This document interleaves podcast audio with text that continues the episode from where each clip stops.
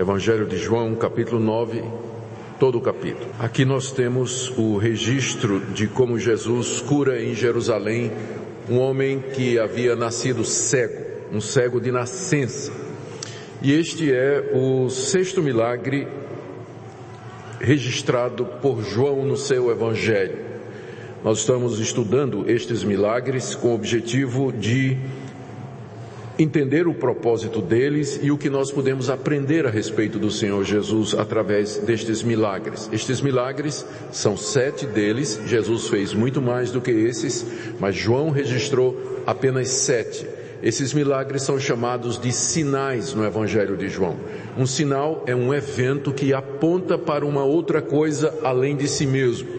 E esses milagres, porque eles são sinais, eles apontavam para, para a pessoa de Jesus e nos dão como que janelas para que nós possamos olhar e compreender a pessoa de Cristo e a sua obra. Nós vimos como Jesus transformou água em vinho, ele curou o filho de um oficial do rei, ele curou um paralítico no tanque de Betesda, ele multiplicou cinco pães e dois peixes para atender uma grande multidão e andou por sobre as águas para salvar os seus discípulos. Estes sinais nos mostram, primeiro, que Jesus é o Filho de Deus, Ele é o próprio Deus. Ele transforma água em vinho, Ele multiplica pães e peixes, Ele anda sobre as águas, ou seja, Ele tem poder sobre o mundo natural, Ele não está sujeito às leis naturais, mas Ele usa estas leis de acordo com Sua vontade e o seu querer. Mas esses sinais também mostram como Jesus tem poder para salvar pecadores. Ele cura à distância, ele cura com uma só palavra, ele levanta as pessoas que estão prostradas. Todos estes sinais apontam para ele como sendo aquele que salva pecadores, que ama o seu povo e que atende orações. E hoje veremos mais um sinal do tipo de cura que foi efetuado por Jesus em Jerusalém ele estava na cidade para a festa dos tabernáculos, que é uma das três grandes festas dos judeus. E ele já tinha tido vários confrontos com os fariseus e os líderes religiosos desde que ele tinha chegado. Tinha havido uma discussão em torno da mulher adúltera, a mulher que tinha sido apanhada em adultério. Os fariseus queriam apedrejar a mulher e Jesus disse: Quem de vocês está sem pecado, atire a primeira pedra. E os fariseus ficaram silenciosos e Jesus disse à mulher, vá e não peque mais. E já aquilo começa um conflito com os fariseus porque queriam testar Jesus, provar Jesus e eventualmente condená-lo. Também os guardas haviam sido mandados pelos fariseus para prender Jesus e quando viram Jesus pregar, eles voltaram para os fariseus e disseram, não tem como prender esse homem, ninguém nunca falou como ele. E os líderes estavam ficando cada vez mais irritados. E pior, quando no capítulo 8, Jesus começa a dizer que ele é a luz do mundo. E que ele veio para trazer luz ao mundo que estava em trevas. E aí então a tensão entre Jesus e os fariseus é, chega a um nível máximo. Eles procuram já matar a Jesus. E é quando Jesus, passando ali por Jerusalém, passando pela cidade, ele encontra esse homem que é um cego de nascença. E ao curar aquele cego de nascença, Jesus ilustra aquilo que ele vinha dizendo, que ele é de fato a luz do mundo. Então, vamos ler primeiro o relato da cura, que está aí do verso 1 até o verso 7. Caminhando Jesus, viu um homem cego de nascença. E os seus discípulos perguntaram, mestre, quem pecou? Este ou seus pais para que ele nascesse cego? Respondeu Jesus: Nem ele pecou, nem seus pais, mas foi para que se manifestem nele as obras de Deus. É necessário que façamos as obras daquele que me enviou enquanto é dia. A noite vem quando ninguém pode trabalhar. Enquanto estou no mundo, sou a luz do mundo. E dito isso, Jesus cuspiu na terra e, tendo feito lodo com saliva, aplicou aos olhos do cego, dizendo-lhe: Vai, lava-te no tanque de Siloé, que quer dizer enviado. Ele foi, lavou-se e voltou vendo. Jesus estava caminhando, queridos, pela cidade juntamente com seus discípulos no meio daquela festa. Muita gente. E era um dia de sábado. Era o dia principal da festa. E de repente Jesus se encontra com um cego de nascença, como nos diz aí o verso primeiro.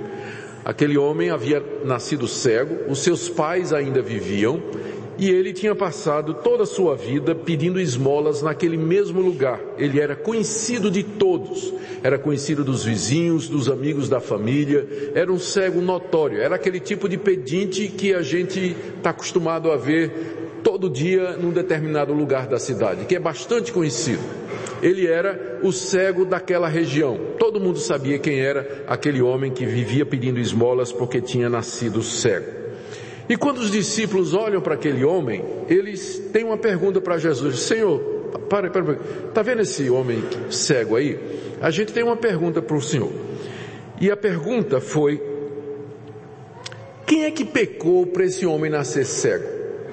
Por que é que essa criança nasceu com essa deficiência?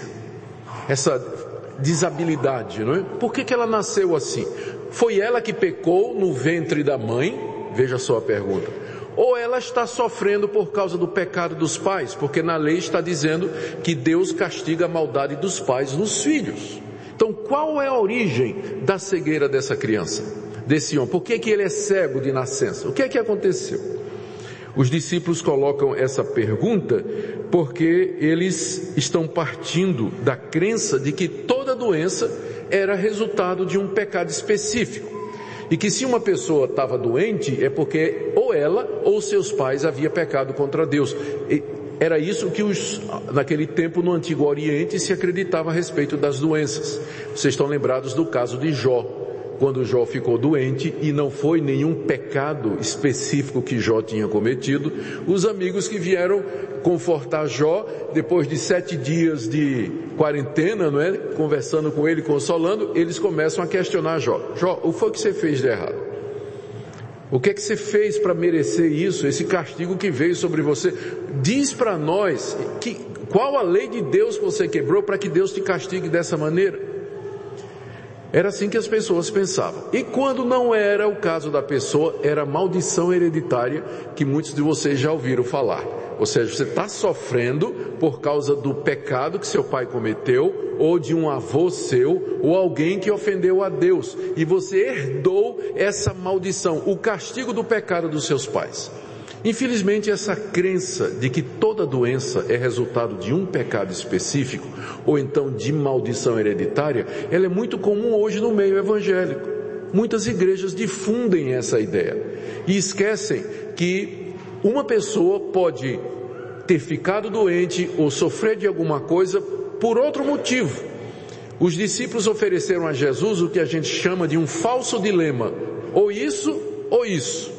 Qual dos dois? Isso é um falso dilema, porque a resposta é nem isso, nem isso. Há uma terceira opção.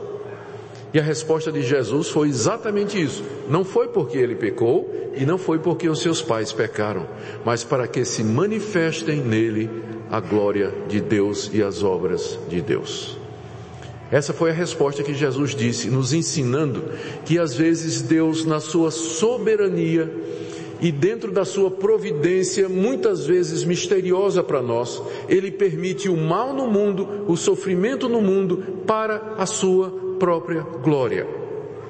Para a sua própria glória. Para que ou as pessoas cresçam no sofrimento e aprendam a depender de Deus, a amar a Deus, apreciar a Deus e pensar no mundo futuro, refletir sobre a fragilidade da situação humana, ou então para que, sendo curadas e libertadas por Deus, elas possam então glorificar a Deus e mostrar o seu poder. E era esse o caso aqui. Aquela criança tinha nascido dessa forma, com o objetivo de um dia manifestar a glória de Deus. E essa glória de Deus que Jesus diz no verso 3, nem ele pecou, nem, nem seus pais, mas foi para que se manifestem nele as obras de Deus e portanto a glória de Deus, mais especificamente, Jesus tinha em mente que aquela, a cura daquela criança que nasceu cega, agora adulto, mostraria aquilo que Jesus vinha dizendo, que ele era a luz do mundo. Veja o verso 4. Ele diz: É necessário que façamos as obras daquele que me enviou enquanto é dia. Enquanto eu estou aqui com vocês é dia. Vem à noite, quando ninguém pode trabalhar, ou seja, a minha morte se aproxima.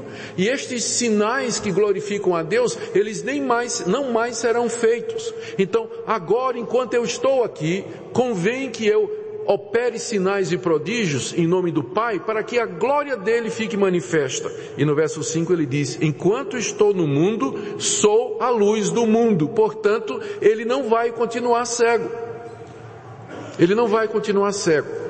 A razão daquela criança ter nascido com aquele problema foi manifestar que Jesus é a luz do mundo e desta forma misteriosa que nem sempre a gente compreende. Deus usa o sofrimento, a dor humana, a situação humana para trazer glória ao seu nome e ilustrar verdades espirituais que são muito mais importantes do que o conforto e a tranquilidade e a paz aqui nesse mundo.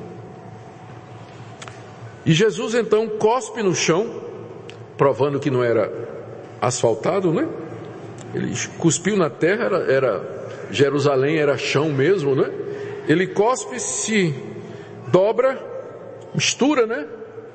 O cuspe com a terra, pega aquela pasta virada lama, põe nos olhos do, do cego e diz: Vai lavar-te no tanque de Siloé. O tanque de Siloé era uma piscina uh, que ficava em Jerusalém. A gente não tem é, certeza onde ela era, porque tem duas piscinas que a arqueologia descobriu lá, que pode ser tanto uma quanto a outra. Elas ficam em lugares diferentes da cidade. Mas ambas são piscinas tanques grandes com degraus, a pessoa pode descer até lá o fundo do tanque, não é? E era de lá que os peregrinos tiravam água, colocavam no, no, no ombro e saíam para o templo para derramar aquela água lá durante a festa dos tabernáculos, que era a festa que estava acontecendo. Então o lugar devia estar assim de gente. E o nome de Siloé, em hebraico, Siloé significa enviado. E é bem significativo, não é? Porque é uma menção àquele que foi enviado por Deus para ser a luz do mundo. Então Jesus diz, vai lá e te lava. E o homem então obedeceu a Jesus. Obedeceu a Jesus. Ele vai, provavelmente guiado por alguém pela mão, e entra no tanque de Siloé, né? lava o rosto e de repente ele está vendo. De repente ele está vendo. Jesus então efetua esse milagre extraordinário. E a primeira reação é dos amigos. Veja o que diz aí a partir do verso 8. Os amigos e os vizinhos ficam completamente confusos. Eles não, eles não conseguem acreditar no que está acontecendo. Vamos ver do verso 8 ao 12.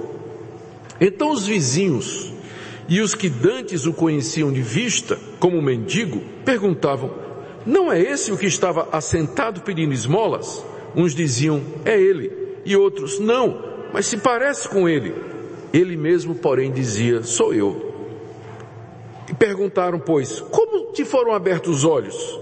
Respondeu ele, o homem chamado Jesus fez lodo, untou-me os olhos e disse-me, vai ao tanque de Siloé e lava-te. Então fui, lavei-me e estou vendo.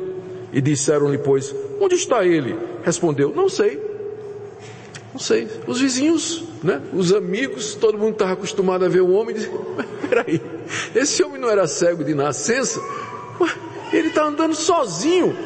Ele está olhando para todo mundo, está olhando para nós, ele está vendo agora. O que que aconteceu? Não, não pode ser ele não. Deve ser alguém parecido com ele. Alguém parecido com ele. Não, não, é ele mesmo. Não, não, é alguém parecido com ele. O homem disse, sou eu mesmo. Sou eu mesmo. E os vizinhos então, mas como é que foi, como é que isso aconteceu com você? Como é que isso aconteceu com você? E a resposta do homem, no verso 11, foi: O homem chamado Jesus colocou lama nos meus olhos e me mandou que eu me lavasse. Eu fui e voltei vendo. A essa altura, ele se dirige, ele, ele se refere a Jesus como sendo um homem, não é? Um homem chamado Jesus, aquela pessoa, eu não sei quem é, mas eu sei que o nome dele é Jesus.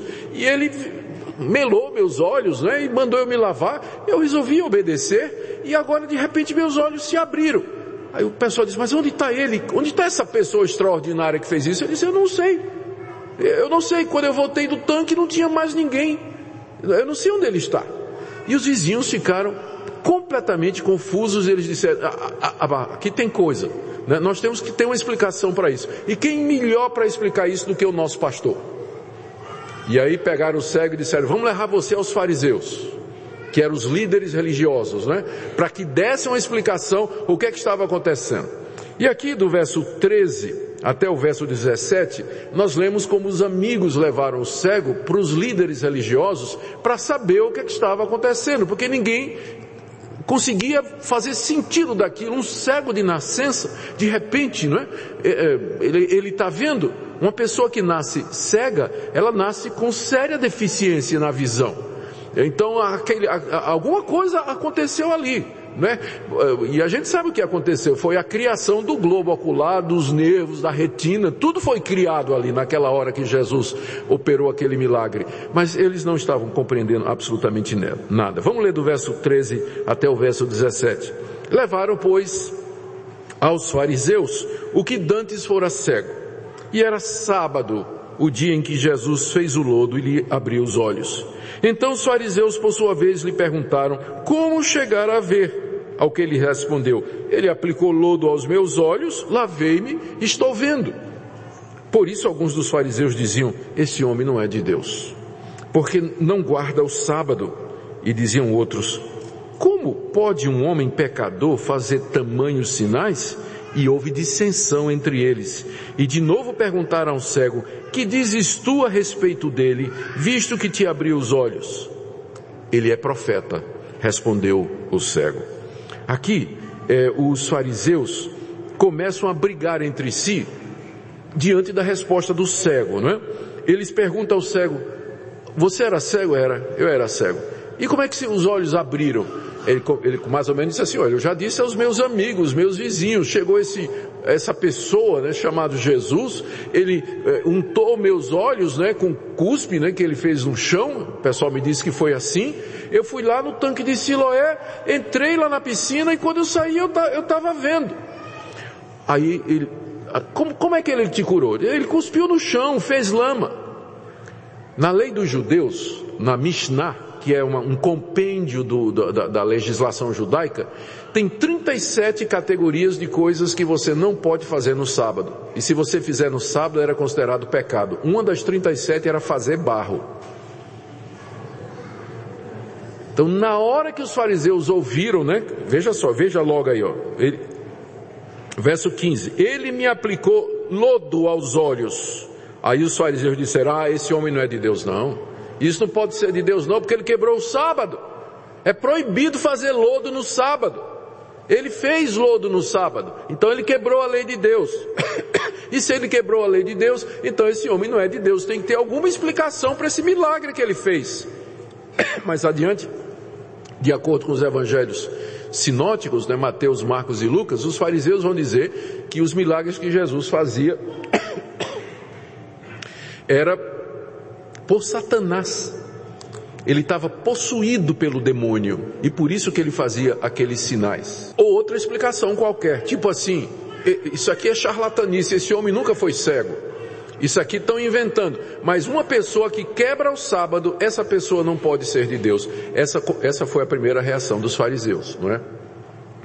Aqui nós vemos, irmãos, como o apego a a costumes e tradições que não são bíblicos, porque não tem nada na Bíblia proibindo fazer lama no sábado. Aquilo era uma lei humana.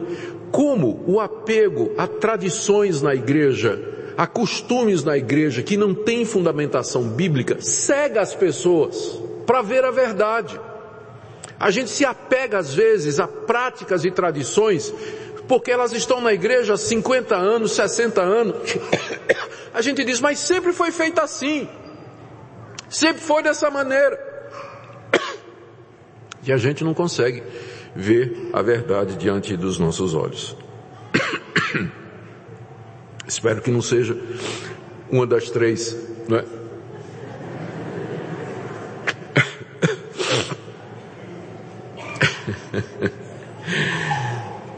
A criança está até tossindo também, né? Ah. Estão fazendo um concurso para ver quem tosse mais alto, ela ou eu.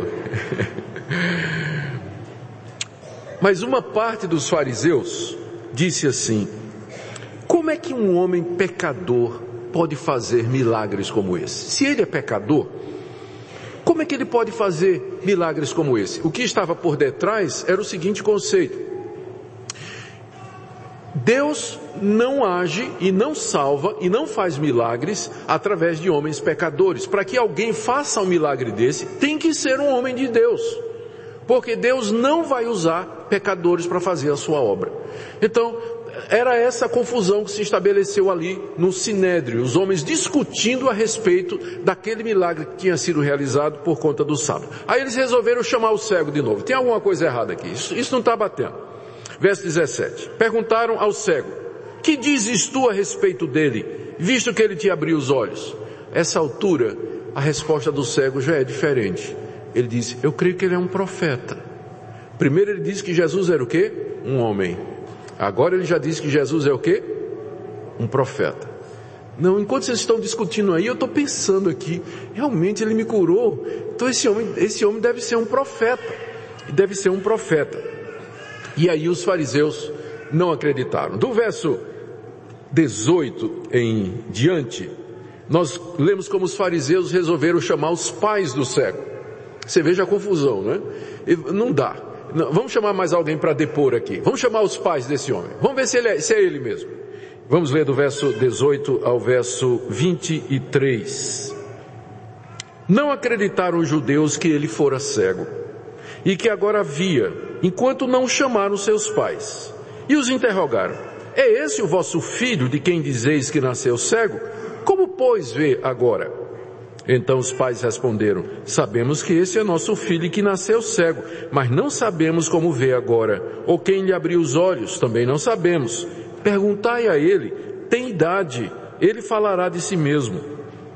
Isso disseram seus pais, porque estavam com medo dos judeus, pois estes já haviam assentado que se alguém confessasse ser Jesus o Cristo, fosse expulso da sinagoga.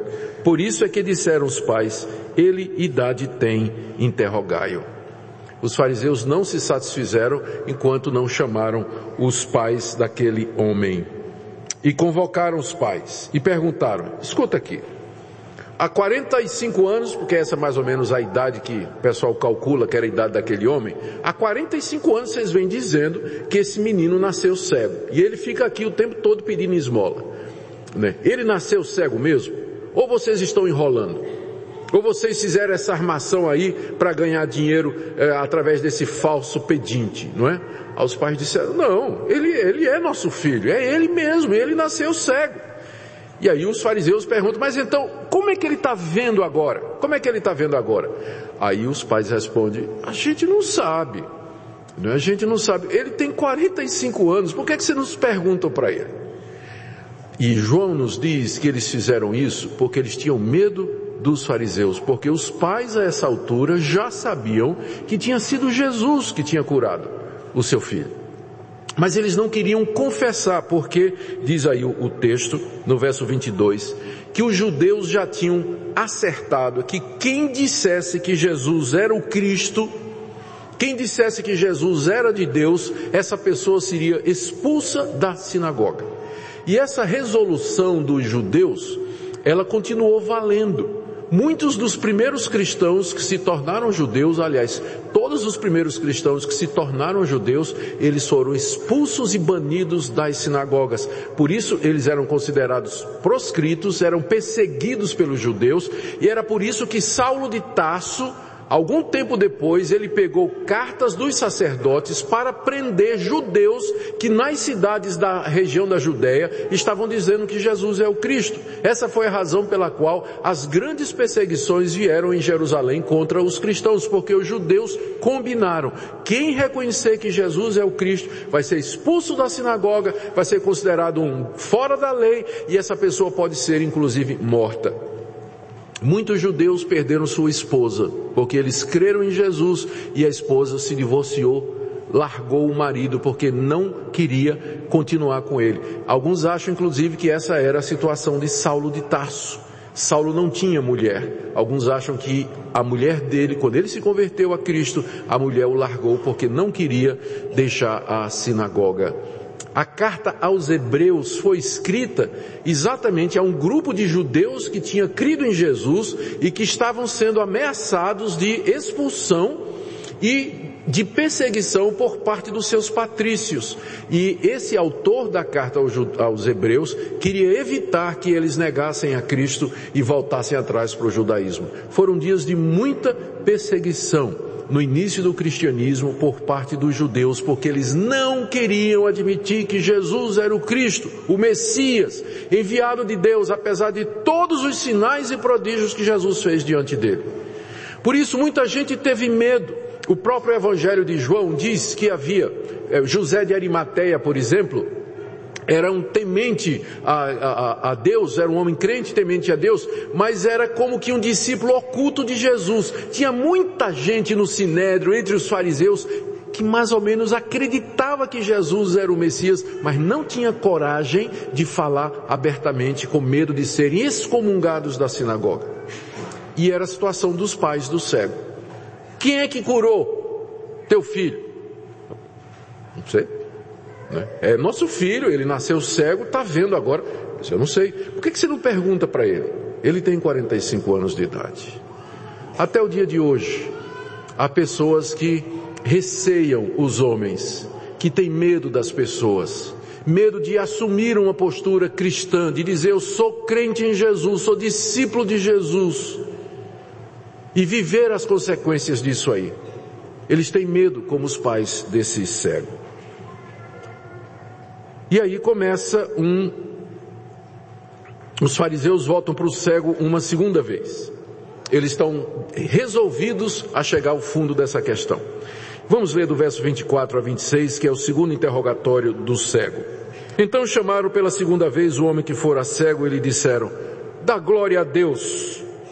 Nós sabemos que esse homem é pecador. E ele retrucou: Se é pecador, eu não sei. Uma coisa eu sei: eu era cego e agora vejo. Perguntaram, o que que ele te fez? Como é que te abriu os olhos? Aqui os, você percebe que os fariseus, eles querem convencer o cego de que ele tinha sido curado por um pecador. Por isso eles dizem, no verso 24, dê glória a Deus, não dê glória a esse homem não. Porque se você está curado, foi Deus que curou você. Esse homem é um pecador. Como é que Deus fez? Eu não sei. Nós não sabemos. Mas esse homem é um pecador. Não glorifique o nome dele. Não exalte o nome dele. A resposta do cego é simples e pode ser resumido na seguinte frase: contra fatos não há argumento. Eu não sei se ele é pecador. Eu só sei uma coisa: eu era cego e agora eu estou vendo. Contra fatos não tem argumento. E os fariseus tinham que encarar o fato de que diante deles estava um cego de nascença que agora podia ver. E aí eles voltam a insistir no verso 26. Como é que ele fez isso? E aí o cego perde a paciência. Né? Aí já é o terceiro depoimento dele. E aí começa no verso 27 até o 34, o último confronto dos fariseus com o cego. O cego respondeu, eu já disse, e não atendestes. Por que quereis ouvir outra vez? Porventura quereis vós também tornar-vos seus discípulos? Então os fariseus o injuriaram e disseram, discípulo dele és tu, mas nós somos discípulos de Moisés. Sabemos que Deus falou a Moisés, mas este nem sabemos de onde ele é. Respondeu o homem, nisso é de estranhar que vós não saibais de onde ele é, e contudo me abriu os olhos. Sabemos que Deus não atende a pecadores, mas pelo contrário, se alguém teme a Deus e pratica a sua vontade, a este atende. Desde que há mundo jamais se ouviu que alguém tenha aberto os olhos a um cego de nascença. Se esse homem não fosse de Deus, nada poderia ter feito.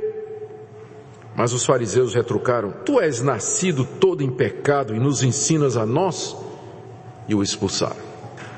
Aqui você vê a cegueira religiosa no seu evento ou no seu exemplo máximo. Como estes homens estavam endurecidos na sua incredulidade, apegados à sua tradição, a interpretação equivocada que eles tinham da lei, o apego e o compromisso e a aderência a mandamentos que eles mesmos haviam elaborado e que não estavam na palavra de Deus, e que impediam de ver o óbvio o óbvio que estava ali diante dele. Aquele homem era um cego de nascença e Jesus havia aberto os olhos daquele homem. E Deus então usa o cego para trazer uma lição para aqueles homens.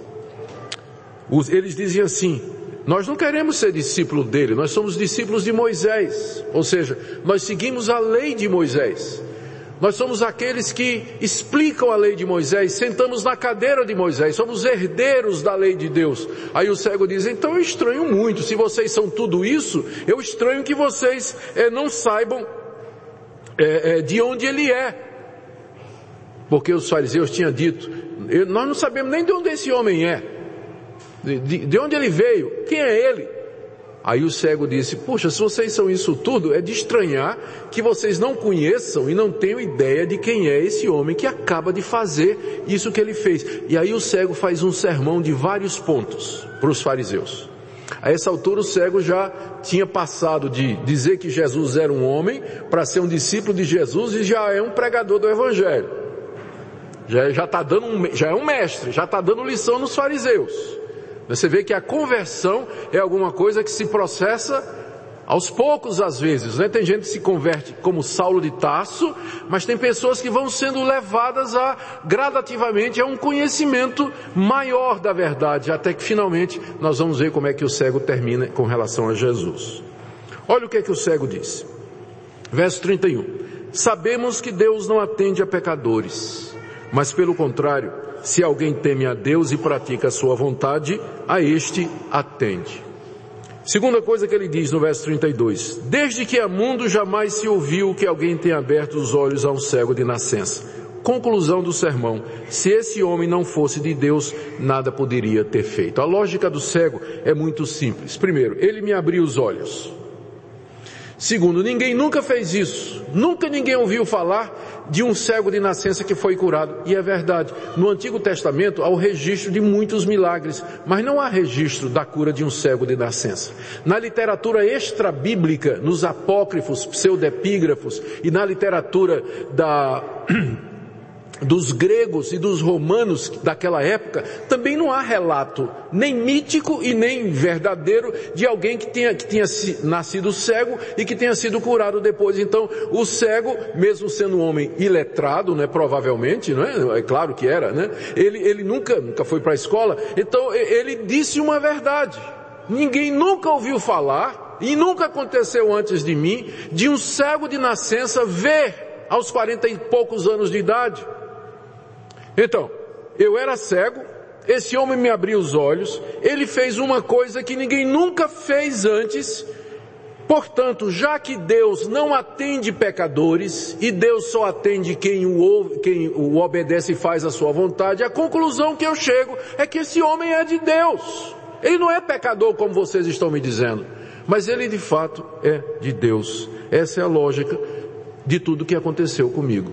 E aí, como a violência sempre é a reação de quem não tem mais argumento. O verso 34 registra a reação dos fariseus. Não tinha mais o que fazer. Os fariseus estavam encurralados diante da lógica do cego. E eles retrucaram. Aí vem o chamado argumento ad hominem, né?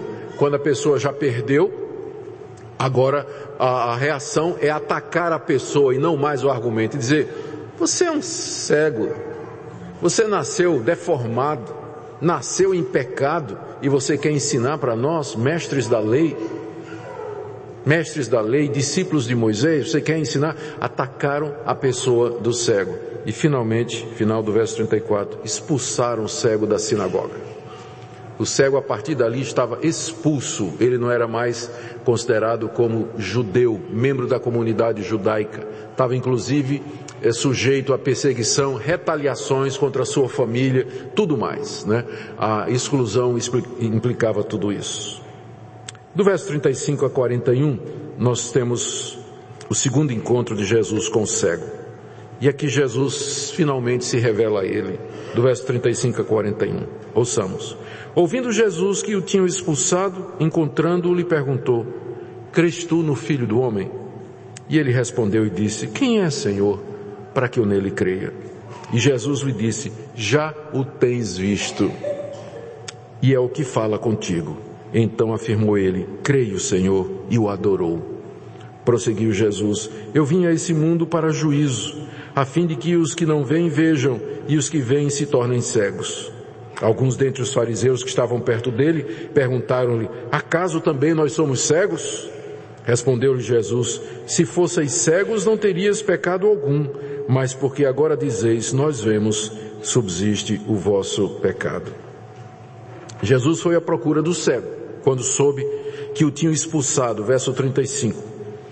Jesus foi ao seu encontro. E uma vez que o achou, perguntou, você crê no Filho do Homem? O Filho do Homem é outra expressão para designar o Messias esperado por Israel. Refere-se à visão do profeta Daniel, que disse que viu um como Filho do Homem, chegando-se a um ancião de dias e foi-lhe dado todo o poder no céu e na terra. O Filho do Homem é uma outra expressão que Jesus gosta de usar para si mesmo, que significava o Messias, o Filho de Deus, o Salvador que havia de vir ao mundo. Jesus encontra aquele homem e pergunta, você crê no Filho do Homem? E a resposta do cego é, quem é, Senhor, para que eu nele creia? Quem é essa pessoa? Aí Jesus disse: Você já me viu. Sou eu, eu que falo contigo. Aqui Jesus abertamente se revela ao cego e se apresenta como sendo o Filho de Deus, o Filho do homem, o Salvador do mundo, o Messias esperado. E a reação do cego é, no verso 38, eu creio, Senhor. E naquela hora o homem se ajoelha diante de Jesus e o adora como quem adora a Deus. E Jesus aceitou a adoração dele. Jesus aceita ser adorado por aquele cego. Aquele cego era judeu e ele cresceu ouvindo que só tem um Deus, o Deus de Israel, e que todos os demais deuses dos gentios e dos pagãos eram criação humana e que Israel era o único Deus. Desde cedo aquele cego ouviu o Shema, que era a recitação de Deuteronômio capítulo 6. Ouve, ó Israel, o Senhor teu Deus é o único Deus. Portanto, tu adorarás todos os dias da tua vida. Para um judeu adorar um homem significava que ele acreditava que aquele homem era o próprio Deus. E o cego ali se ajoelha diante de Jesus, onde quer que Jesus o tenha encontrado, e o adora, porque era assim que o israelita adorava, de joelhos prostrados diante de Deus. Creio, Senhor. E você percebe agora que a conversão se completa. Primeiro ele diz que Jesus era homem, capítulo 9, verso 11 depois que era um profeta, capítulo 9, verso 17, que era um homem de Deus, capítulo 9, 33, e finalmente que é o filho do homem e o Senhor, 9, 38, e finalmente que ele é Deus quando ele o adora. A conversão às vezes é um processo em que a pessoa vai crescendo na compreensão de quem é Jesus. Pode ser que leve muitos anos. No caso do cego, provavelmente tudo aconteceu no mesmo dia mas no caso dos nossos filhos criados na igreja, ou no caso de pessoas que primeiro vêm para a igreja atraídos por alguma razão e de repente aquela compreensão vai, vai, e até que finalmente ela amadurece e a pessoa se vê adorando o Deus único e verdadeiro na pessoa de Jesus Cristo. E Jesus então, diante da adoração do homem, que foi pública, tanto é que tinha uns fariseus ali, não é? Aquela é uma declaração pública que o, que o cego fez, Jesus disse, eu vim, 39, eu vim para esse mundo para juízo, a fim de que os que não veem vejam e os que veem se tornam cegos. Eu vim para esse mundo para juízo. Ele veio para salvar, mas ele veio também para juízo. E qual é o juízo que Jesus traz? Aqueles que acham que veem e não o reconhecem, na verdade estão cegos. E aqueles que estão cegados pelas trevas da ignorância, mas creem nele, eles passam a ver.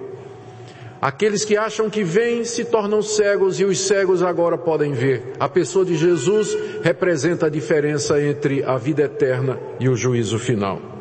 E aí os fariseus, no verso 40, não é? Ouviram, ouviram aquilo, porque tudo isso foi em público, a adoração do cego, a declaração de Jesus, ouviram, aí disse assim, o senhor está dizendo que nós somos cegos, porque nós não acreditamos que você é o Messias de Israel? Você está chamando a gente de cego? E Jesus disse, estou. Verso 41. Se vocês fossem cegos, não teriam pecado nenhum, mas porque vocês dizem, nós vemos, subsiste o vosso pecado. O que Jesus quer dizer é o seguinte: se vocês não soubessem quem eu sou, vocês não seriam culpados de me rejeitar.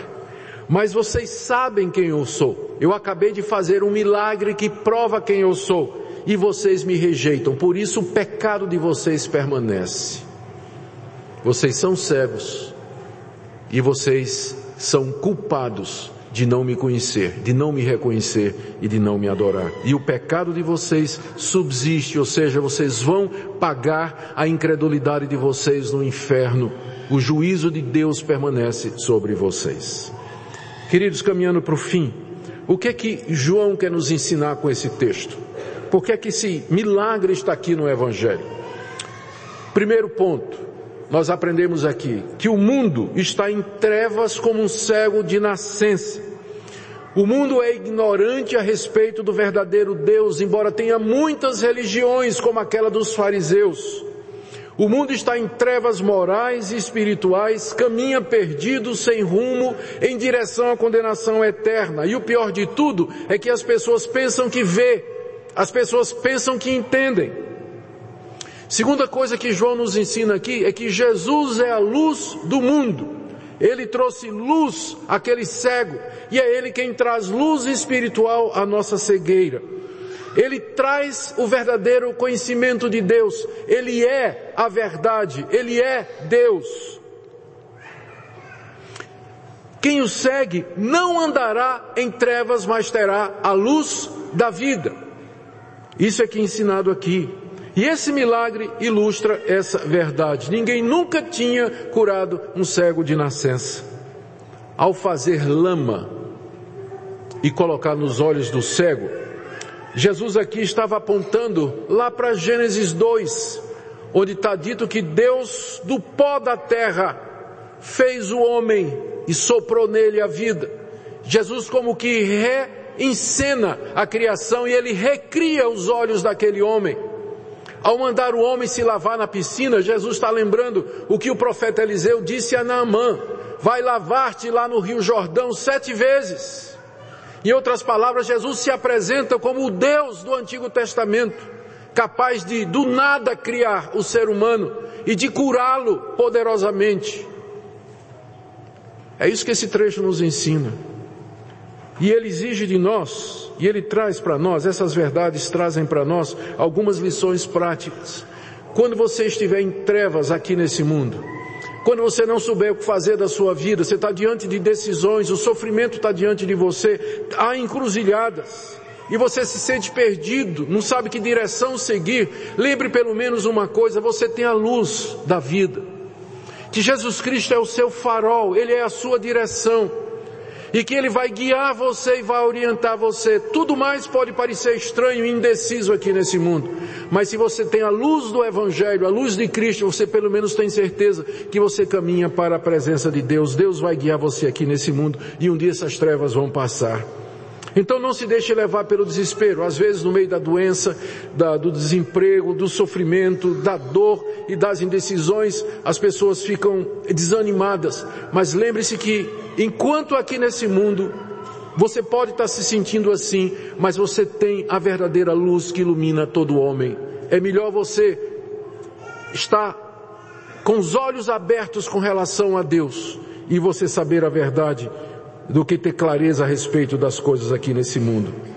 Por isso, quando você estiver lutando contra as dúvidas, contra a incredulidade, veja se no fundo do seu coração a razão talvez seja o medo dos homens, o receio do que as pessoas vão pensar, o temor de você ofender alguma pessoa, porque o maior inimigo da nossa fé é o temor dos homens.